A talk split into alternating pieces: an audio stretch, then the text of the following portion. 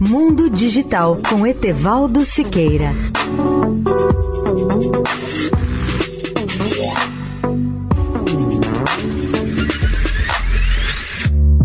Olá, amigos da Eldorado. A internet está completando 30 anos, pois nasceu como rede pública em 1990 e hoje já alcança quase 80% da população do planeta. Nenhum avanço alcançou parcela tão grande da humanidade em tão pouco tempo.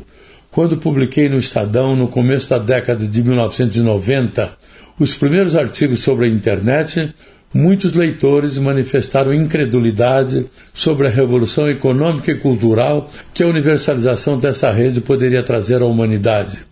Relembro que no Brasil a expansão da rede ocorreu a partir de 1995, embora cientistas e pesquisadores já a utilizassem mesmo antes de 1990, nas universidades e nos laboratórios de pesquisa.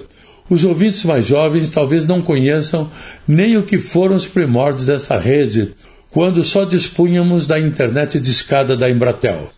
Os primeiros usuários da internet no país, por volta de 1988, eram em sua maioria pesquisadores e cientistas praticamente nos limites dos laboratórios e nas universidades, pois foi só a partir de 1995 que ela começou a se expandir para parcelas muito maiores da sociedade.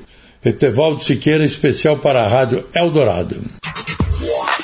Mundo Digital com Etevaldo Siqueira.